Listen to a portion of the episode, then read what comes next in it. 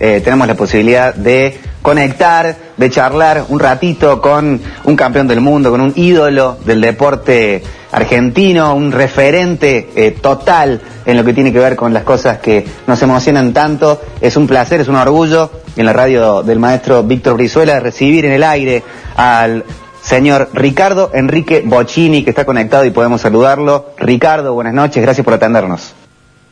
Eh, muy buenas noches para todos. Un placer, Ricardo, que nos atiendas, que eh, dispongas un poco de, tu tiempo eh, en estos momentos que, vive, que vive el país, en estos momentos también de noticias que tienen que ver con, el deporte, con, ídolos eh, de, tu rubro, del rubro que nosotros vemos como fanáticos y que, que vos eh, has enseñado tanto. ¿Cómo te trata eh, el año? ¿Cómo te, te, te, encuentra este momento de la pandemia en este jueves por la noche? bien, bien. uno no como quisiera estar en la parte de que ojalá esto eh, se fuera lo más pronto posible el virus y que todos podíamos eh, salir y disfrutar de, la vida como veníamos disfrutando antes de la pandemia y ahora creo que se hizo todo más difícil, pero bueno, eh, hay que pasarla y esperar que venga momentos mejores, ¿no? Ricardo, poca gente en el mundo sabe como vos lo que es alzar copas, festejar campeonatos, eh, ser líder eh, futbolístico de equipos. ¿Cómo viviste el campeonato argentino de la Copa América después de tantos años? Volver a, alzar una copa, generar esa alegría colectiva de esa manera. ¿Cómo lo viviste? Bueno, yo más que nada, eh, uno siempre quiere decir lo, que piensa, ¿no? pensé más en todo el público argentino, ¿no? El hincha, los pibes nuevos eh, que van y, disfrutan y salen a festejar, porque realmente yo creo de que si bien se ganó un campeonato, una Copa América que es importantísima, yo pienso que Argentina eh, siempre acá lo que nosotros eh, como jugadores eh, queríamos y, queremos siempre es eh, estar festejando más un, campeonato mundial que realmente donde Argentina se le hace por ahí más difícil porque tuvimos no, no que dos campeonatos, el 78 y el 86, Copas América tuvimos muchísimas, eh, creo que esta necesita 15 copas que gana Argentina y además eh, en los últimos años estuvimos ahí cerca peleándola, ganándola, perdiéndola digo por penales, eh, las últimas tres copas con Chile y una con Brasil en Perú. Y bueno, contento sí por que el fútbol argentino siempre pueda ganar títulos, pero yo pienso de que acá lo que tenemos que empezar a, pensar es en ganar nuevamente un mundial, que eso sí sería algo muy grande para todo el hincha argentino. eh, Pocha, un, honor, Roberto Kerkeve es mi nombre. Eh, tendría, tengo muchas preguntas para hacerle la idea de, tenerlo como entrevistado. Eh, era, era primero abordar algunas cuestiones de, los manejos de equipo y la conducción, pero hay una cuestión que es coyuntural eh, y que es, en este momento, a mí por lo menos me costaba mucho no, no pensarlo a usted como un Messi, ¿no? Pocas personas como usted pueden decir lo que es tener una camiseta tantos años y, poca gente como usted puede entender lo que siente o puede haber sentido eh, Messi al, que le arranquen esa camiseta, ¿no? Usted tantos años con una misma camiseta y tuvo la suerte y el lujo de, poder mantener hasta, hasta que se retiró y a él lo privaron de eso, ¿no? Eh, ¿Se imagina qué puede haber pasado por su cabeza, lo que puede estar sintiendo ahora, la extrañeza de encontrar un nuevo vestuario, un nuevo grupo? Bueno, yo pienso de que Messi eh, debe tener eh, un poco de, bronca con los directivos estos de, Barcelona que le prometieron que él iba a seguir eh, jugando en el Barcelona y que iba a, tener un equipo eh, competitivo como él siempre quiso tener porque Messi siempre que apareció en el fútbol hasta este momento quiere ser el mejor jugador como lo ha demostrado y del mundo y además quiere eh, ganar cosas importantes eh, como él ganó, ¿no? Entonces, eh, pienso de que eh, a Messi eh, no le dieron esa posibilidad porque le dijeron una cosa y después cuando iba a firmar le, cambiaron lo que él había hablado y entonces ahí creo que se terminó un poco todo con, los dirigentes de Barcelona y tuvo que ir a, hablar con otra gente que, bueno, lo sabemos que ahora habló para el equipo de Francia, el París, Germán, y, y él creo que va a hacer todo lo posible para seguir ganando, pero creo de que eh, más hubiese querido él seguir ganando, pero con el club que que lo vio nacer, claro. Que le vio nacer, que, le dio la posibilidad de ser grande como es, de, llevarlo de chiquito, de los 13 años y, brindarle todo eh, el apoyo y todo el cariño. Principalmente siempre uno piensa que es eh, la gente, el público, el que eh, da todo, tal vez los directivos, por ahí no, no, no es tanto porque los directivos a veces uno tiene problemas, discusiones, pero con la gente siempre quiere responderle, ¿no? Clarísimo.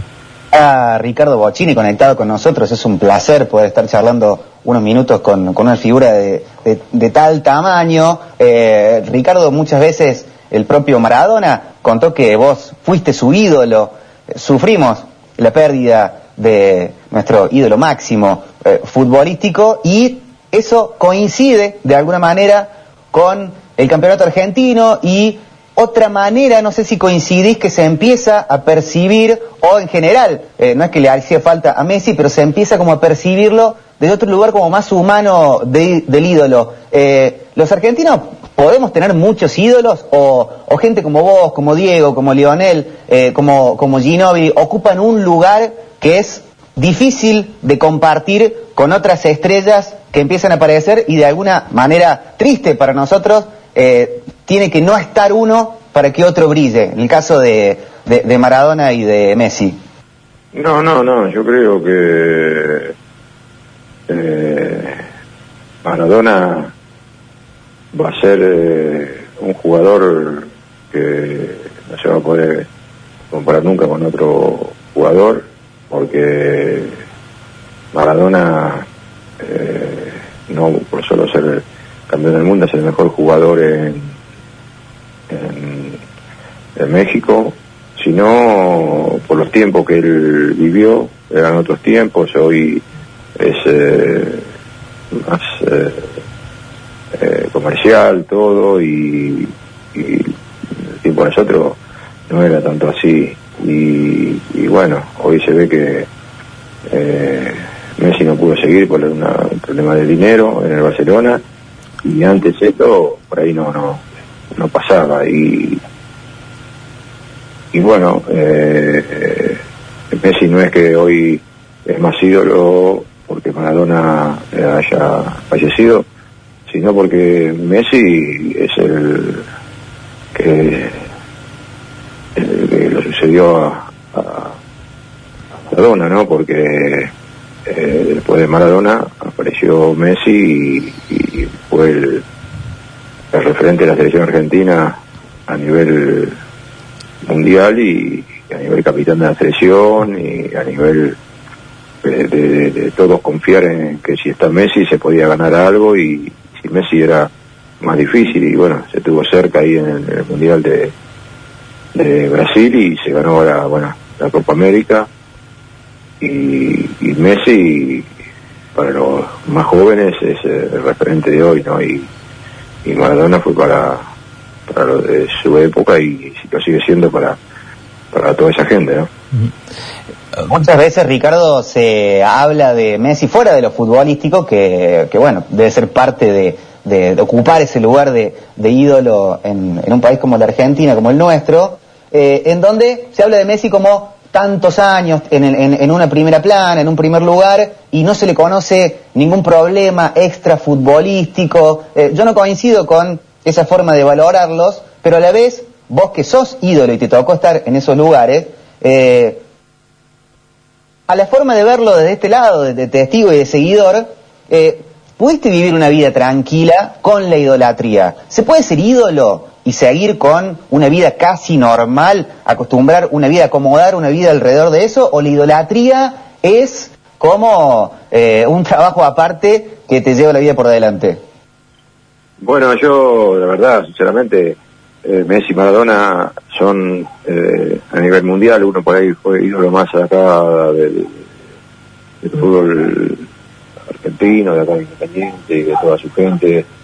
Y, y bueno, eh, cada uno tiene su carácter y Maradona hizo una vida, Messi eh, totalmente distinta, pero bueno, cada uno eh, se lo hizo a su manera y, y bueno, eh, Diego disfrutó de, toda esa idolatría y Messi la está disfrutando hoy, así que eh, se puede eh, y le gusta, creo, a, mí me gustó ser ídolo de Independiente, que la gente venga y, y, pueda sacarse una foto, pedir un autógrafo, eh, ir a un bar y compartir con todos los hinchas, como voy siempre a, a todos lados que me invitan y, y uno eh, disfruta muchísimo eso yo creo que tanto Maradona como Messi también deben disfrutar de, de porque todos quieren ser ídolos, yo no creo que ningún jugador eh, no lo quiera hacer, ¿no? Bocha, eh, vos sabés que eh, hay, hay como algunas cuestiones de la construcción de tu carrera eh, como, como conductor primero, pero como jugador habilidoso. Eh, vos no tenías la posibilidad de, de, ver videos, como hoy alguien le quieren explicar cómo jugaba Bochini o jugalo Bochini y le mostraban. Eh, pero vos tenías algo que era característico, que era el, el pa, un, un, pase bochinesco y ya todo el mundo sabía que un pase bochinesco significaba un pase en cortada por un lugar donde el fútbol encontraba al delantero, ¿no? Eh, ese, ese panorama de juego, esa forma de, de entender que a lo mejor ni siquiera, salvo en algunos momentos de tu carrera que te veía en gambetas eh, rápidas, sino es, era como un cambio de ritmo corto y un pase a un lugar que era ciego. ¿Cómo se fue desarrollando? ¿Tuviste a lo mejor en las inferiores, ibas siguiendo a alguien que te mostró esa forma de jugar? ¿Esa, esa toma de decisiones era intuitiva? ¿Cómo lo desarrollabas? No, no, eso es intuitivo, no, ah. no es que uno lo practica.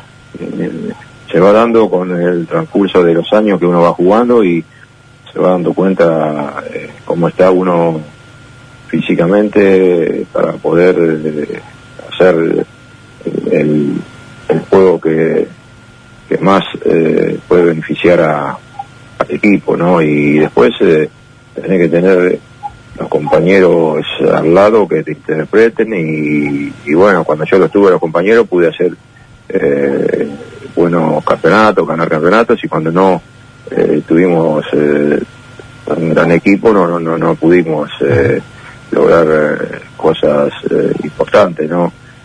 Siempre uno tiene que estar rodeado de, de, de jugadores eh, muy buenos para poder desplegar todo el juego que uno puede hacer, ¿no? Y eso eh, se fue haciendo eh, con los años, pero también eh, cuando eh, inicié, que empecé a jugar en primera división y a jugar partidos importantes como Copa Libertadores, Copas Intercontinentales, también uno tenía jugadores al lado que lo, lo respaldaban muchísimo y, y siempre hay que tener grandes jugadores en todos los puestos para poder uno sobresalir más todavía. Decime, ¿quién se te viene a la cabeza de alguien que te interpretaba eh, al 100%? ¿O quién Sí, Bertoni, Bertoni, Bertoni. Sí, sí. Porque Bertoni era un delantero eh, muy eh, muy especial en el sentido de que tenía todas las condiciones de delantero, le pegaba fuerte con las dos piernas, eh, sabía devolver la, las paredes, era potente, si bueno, tiraba una pelota eh, larga, porque era muy fuerte, muy rápido, y también sabía jugar en los espacios reducidos, entonces era completo como delantero, entonces uno pudo eh, a la maravilla. Como si me hubiese tocado jugar con Mario Kempes, que con Mario Kempes también me entendí muy bien en el juvenil, jugamos algunos partidos en la selección argentina, pero bueno, después no, no, no seguimos en un equipo juntos, ¿no? Porque también era un jugador extraordinario, Mario, cuando jugábamos en el juvenil con Bertoni, Kempe, yo y, Troviani, ¿no? Que jugábamos ahí todos juntos. Ricardo, ¿qué tal? Buenas noches, lo saluda Franco Capelo, es mi nombre. Le quiero preguntar, o sabemos, ¿no? Todo el mundo sabe de su larga trayectoria en un solo club, pero a la distancia, ¿existió en algún momento algún otro club que se haya acercado a usted con intención de contratarlo para sus filas en una propuesta seria? Eh, sí, hubo, hubo, hubo, pero eso, todo así, sondeo, hablar algo, pero no que se haya hablado un tiempo como para poder... Yo cuando hice el gol al Juventus en Italia, que tenía 19 años, ahí sé que dirigentes me dijeron que ellos habían hablado, a ver si yo me podía, si, me gustaría ir para, para jugar, pero eh, creo que había nada más que dos lugares eh, abiertos para gente extranjera, ¿no? no era como después se abrió para todo lo que querían ir. Y después otra gira que hicimos con la selección argentina con Menotti por eh, Rusia, Polonia, Hungría, Alemania y después terminamos jugando contra el Sevilla en España. También hay un empresario que estaba ahí, eh, me habló a ver si quería jugar ahí al, al Sevilla, ¿no? Pero eh, en ese momento yo estaba muy enfocado en la selección argentina, que estaba muy cerca del Mundial del 78, que faltaban dos años para jugar, para, para jugar para que se empezara la Argentina y, de ninguna manera me iba a ir a, afuera a jugar si teniendo tan cerca el Mundial y yo estaba titular, bueno, después me quedé afuera, pero bueno, por circunstancias de, del fútbol como son, ¿no? ¿Y en qué, en qué liga o en qué club le hubiese gustado a lo mejor soñando eh, haber jugado por su estilo de juego o por la competitividad que tiene o por el lugar a lo mejor tiene alguna que nos pueda comentar no en ese momento nosotros no no no no, no sabíamos bien el estilo de fútbol que había en, Europa como después sí se supo del Barcelona como jugaba el Barcelona en los últimos años estos últimos años cuando tenía ese equipo bárbaro el Barcelona. Pero en aquel tiempo no veíamos tantos partidos de, Europa y, nosotros queríamos jugar acá, yo en el caso mío quería jugar en Independiente, jugar la Copa Libertadores, ganarla, eh, estar en la selección y poder jugar el Mundial, que como dije, yo con Menotti a mí me citó de, apenas él se hizo cargo en el año 74 y tuve 74, 75, 76, 77 en la selección cuatro años y bueno, después quedé afuera en el último momento, pero bueno, uno pensaba tanto en irse a Europa como puede ser hoy en día. Bocha, tú viste de, capitán, por ejemplo, a Maradona y lo viste en un vestuario, pero vos eras capitán ya y te tocó manejar un vestuario ganador con toda la toxicidad por ahí que tiene eh, las tapas de revista, los periodistas, la noche. Eh, ¿Cuál era tu estilo de manejo de vestuario, tu forma de ejercer el liderazgo? No, no, no, pero yo realmente no, no, no pensaba. Eh, el, liderazgo mío era eh, jugar eh, los domingos y hacer las mejores jugadas, tratar de hacer goles, de hacer hacer goles, de que el equipo jugara siempre un estilo de fútbol, tenga un estilo de fútbol, que era de jugar por abajo, agarrar el piso, saliendo jugando todo Eh, los capitanes, cuando yo empecé, no, no, estaba Pavoni primero, que fue eh, muchos años capitán. Después, eh, cuando se fue Pavoni, quedó Enzo Trocero como capitán. Y, y siempre había alguien así que, que le gustaba más eh, eh, ser, el, ser el capitán del equipo, o los técnicos lo ponían, porque eh, yo pues no era de, de- hablar tanto así con los dirigentes, como tiene su capitán, o con, Claro. con el referí, o con el otro. Yo, yo más que nada, eh, a mí los jugadores eh, me querían muchísimo porque uno eh, siempre pensaba en ganar, eh, eh, lo que yo hablaba eso, hoy te toca jugar contra este equipo que es difícil, pero eh, nosotros podemos ganarle y, y- y se- los jugadores confiaban mucho en mí, sabiendo que yo estaba ahí, ellos Claro. eh, le daban la responsabilidad, aunque no fuera capitán, de que, eh, bueno, por ahí era un partido en la cancha de boca con toda esa gente en contra, difícil, y, y yo cuando estaba en el, en el túnel ahí digo, no, no, vamos, que hoy, hoy vamos a ganar, y, bueno, y, y yo le decía eso, los jugadores, o cuando fuimos a Brasil a jugar la final de América, y, y me acuerdo que estábamos todos en el vestuario cambiándonos y no hablaba nadie, nada, y entró el pato pastorilla del coso y dice, ¿qué pasa? Están todos están todos cagados.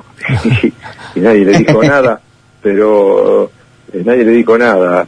¿Y qué pasa? Nosotros estábamos concentrados en el partido. Eh, a veces eh, eh, vos no podés confiar en un vestuario donde vamos, vamos, que lo pasamos, hoy ganábamos esto y eso que gritan, por eso es lo que más miedo tienen. Y, y- y es así, por eso no, no te podés llevar por, por porque he conocido jugadores que gritan, va, va, va, vamos, y después están en la cancha y eh, tienen un poco de miedo. A mí me gustó. Y ahora que decís eso, digo, ¿qué hacías cuando venía ese defensor? Porque obviamente ya cuando eras famoso eras un número puesto, ¿no? Digamos, cualquier defensor o mediocampista de retención se lucía si te, si te frenaba a vos. Y venía y te empezaba... ¿Cómo eras vos ante, ante la hostilidad, ante el tóxico que te decía, te parto, ¿no? Sabés que te corto la carrera o no me va a poder No, pasar. no, Esas no, cosas. no, no, no, no, yo, yo, yo, ni, yo ni le hablaba, no, no le hablaba nada, porque había jugadores que querían que uno reaccionara para irse expulsado ellos y que, y que no haya expulsado. Yo me acuerdo un partido con Taller en Córdoba, Mm. en el Cható, ahí en el estadio de Kempes, eh, después de la final que le ganamos con ocho jugadores, al año siguiente volvimos a jugar una semifinal. Sí, no hacía Me falta acuerdo. recordarlo, Bocha, está bien. Seguí No, contando no. la anécdota. No, no, pero por la, por la, por la anécdota, no por, por Sí. nada. Yo me acuerdo que le hice, me dieron una pelota y le hice un caño a Cabrera, que era un 5 de talleres Mm. que jugaba ahí. Le hice un caño, eh, que me tiró un pase trocero y le hice un caño para el arco eh, en el medio de la cancha. eh, viñe- eh, yo tocando la pelota para el arco nuestro. Y cuando me salió de vuelta, que me tiró una patada impresionante, le volví a hacer otro, Otro- otro túnel, la misma jugada. Y entonces me buscaba por otro lado para pegarme. Y en una, en una pelota, eh, sobre la- el medio de la cancha, yo la paré y vine y se me tiró con todo y yo medio la corrí la pelota y pasó de largo así y se fue a tapar la pista de atletismo que había en ese momento en Citadora de, del Cható, de ahí Sí, de- sí. del Estadio Kempe. Entonces pasó de largo así y entró esa política, era el técnico, y dice, eh, lo está cargando, ¿qué cargando? Le digo yo, eh, yo juego a, eh, una jugada de fútbol, esto no es cargar, porque lo único que me quedaba para hacer era, era eso que había hecho, ¿no? Claro. Dice, no, lo está cargando, hice un remolino todo, y yo agarré y me fui para medio de la cancha. Claro, esperaban que yo reaccionara o que eh, empujara con todo y referí por ahí, venía y, y me echaba los dos. Y Claro. no, no, yo eh, siempre eh, tranquilo, ¿no? Eh, siempre que hacía una jugada, para hacer una jugada la que podía ser no para cargar a un jugador, para nada. Clarísimo, clarísimo. Ricardo, y justo eh, en relación a lo que contás de, talleres y, un poco del fútbol de Córdoba, ¿cómo es tu relación con Córdoba y con el fútbol cordobés? ¿Seguís a los equipos? ¿Seguís a talleres en, en primera división? Eh, ¿cómo, cómo- cómo quedó todo después de esa gran final? Es como, eh, creo que a muchos hinchas le pasa eso, te aman futbolísticamente, eh, sos ídolo nacional, pero de alguna manera impediste, por así decirlo, eh, un, o, lograron, eh, un título que la alegría de uno es la tristeza del otro. Eh, en, relación de eso, ¿cómo, ¿cómo es tu relación con Córdoba y con el fútbol? No, no, la relación normal, buena. Yo voy a Córdoba y, y nadie nadie me dice nada, porque uno ahí eh, ganó un partido inesperado, increíble, pero se puede eh, pensar que dos partidos se juega de vuelta, se, se, se ganar ese partido, porque Talleres tenía todo todo para ganar, tenían un equipazo impresionante, ganando 2 a 1, tres jugadores, bueno, todo lo que se dio.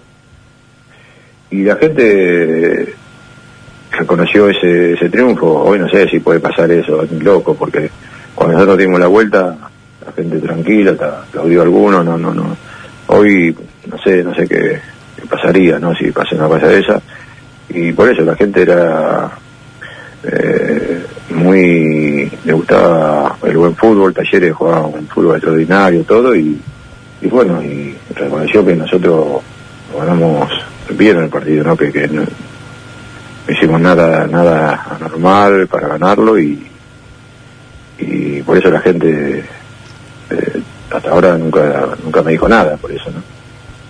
Y seguramente, eh, y, y, acorde a las crónicas de, la, de los que estuvieron, eh, el show futbolístico fue demasiado bello como para enojarse ante, ante, tanto, ante tanto talento. Ricardo, eh, Córdoba no tiene títulos a nivel nacional, está el campeonato de talleres, la Conmebol del, de fines de los 90, pero eh, Santa Fe lo tiene, Buenos Aires ni hablar, eh, se acercan otros clubes de otras provincias a, dar la vuelta. ¿Qué le falta al fútbol de Córdoba para gritar campeón en un torneo nacional?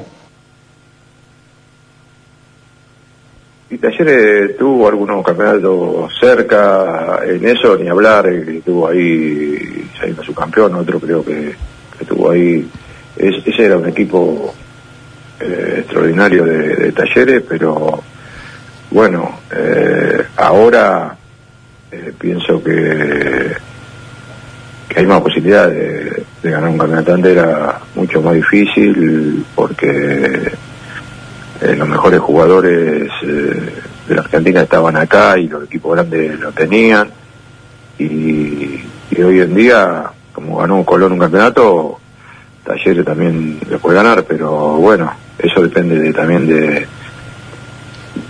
no vender jugadores, dejar un equipo un, un, unos años y, y bueno, eh, esa es la manera de, de poder ganar eh, un campeonato, porque Talleres eh, tiene un buen equipo, pero bueno, a veces se le van jugadores y, y no se pueden reemplazar, ¿no?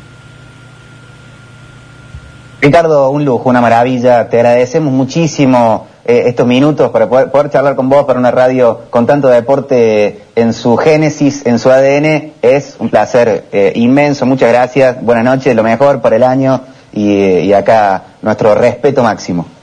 No, no, muchas gracias a ustedes por llamar y felicitaciones ahí por, para hablar de fútbol, que es lo más, lo lindo que hay. Y bueno, y un saludo para toda la gente de Córdoba. Muchas gracias. Ricardo. Abrazo grande.